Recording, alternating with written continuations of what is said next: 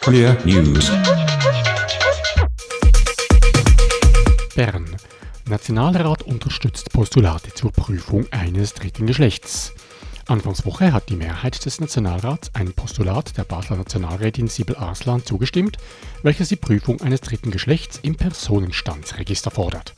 Hier ein Ausschnitt aus dem Votum von Sibel Arslan. Das Gesetz verlangt nach wie vor, dass man sich entweder als weiblich oder männlich identifiziert. Damit bleibt die schweizerische Rechtsordnung bei der binären Betrachtungsweise der Geschlechter. Diese Konzeption verkennt, dass es Menschen gibt, die sich nicht in diesen Geschlechtskategorien wiedererkennen.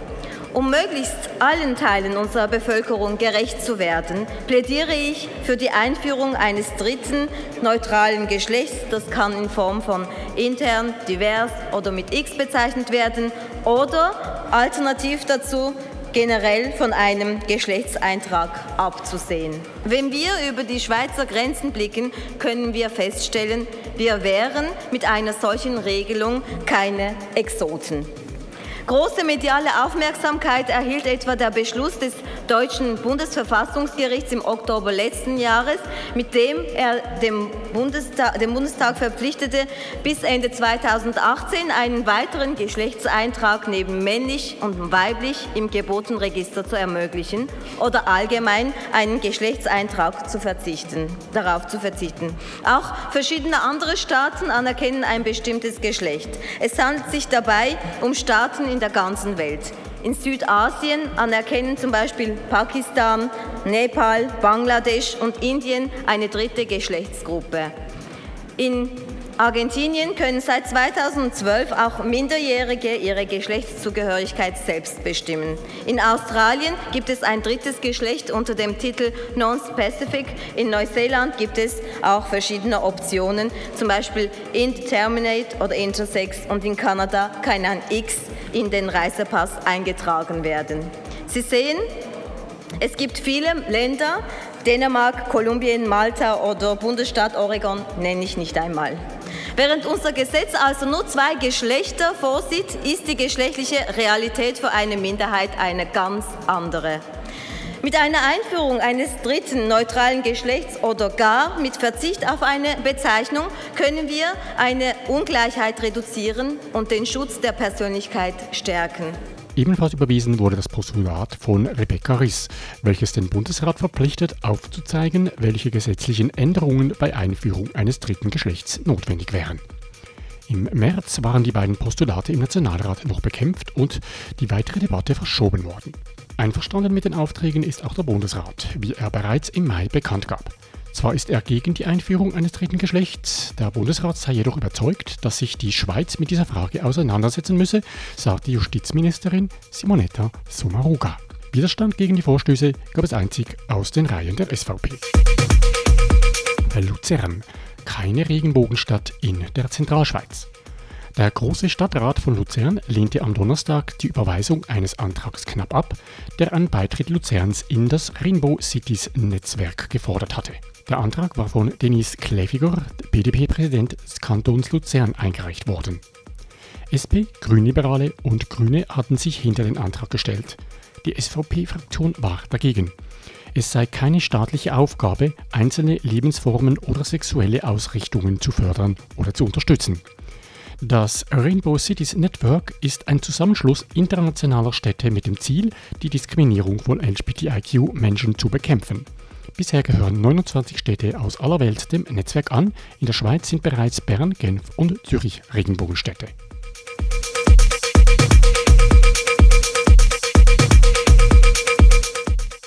Berlin.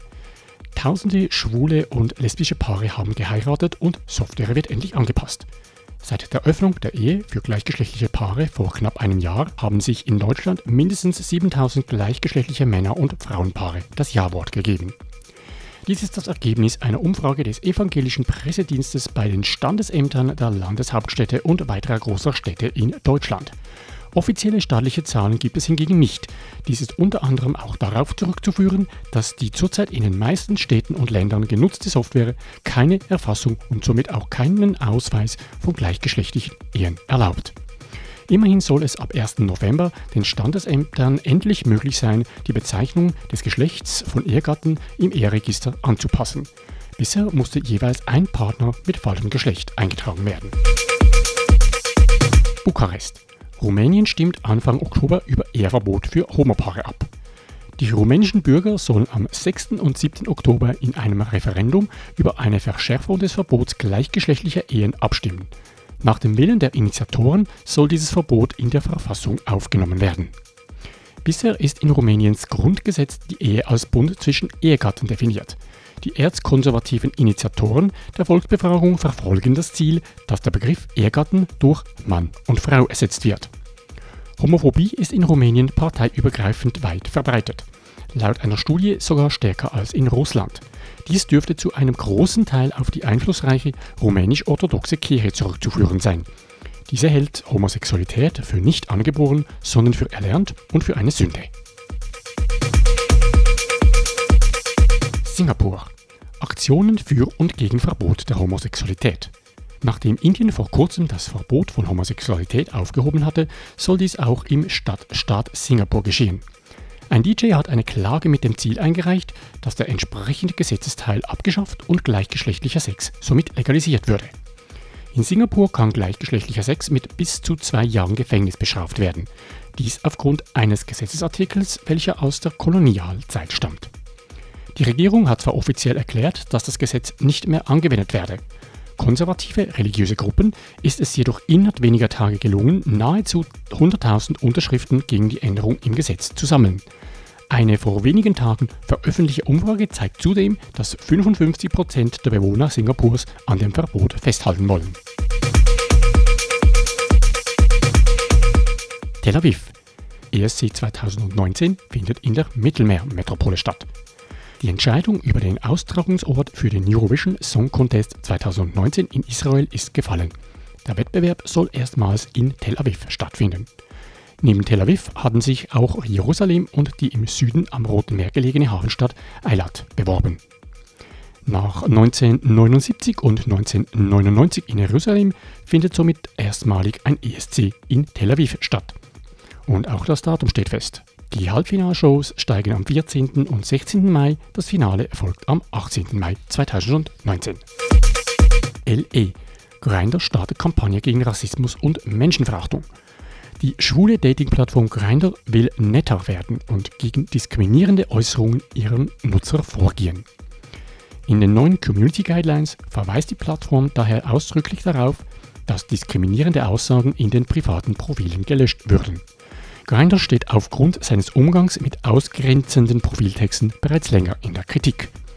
Anders als Konkurrenten hatte Grindr bislang keine Maßnahmen gegen Rassismus und andere Formen der Menschenfeindlichkeit unternommen. New York, Hamburg. Ernie und Bert aus der Sesamstraße schwul oder doch nicht?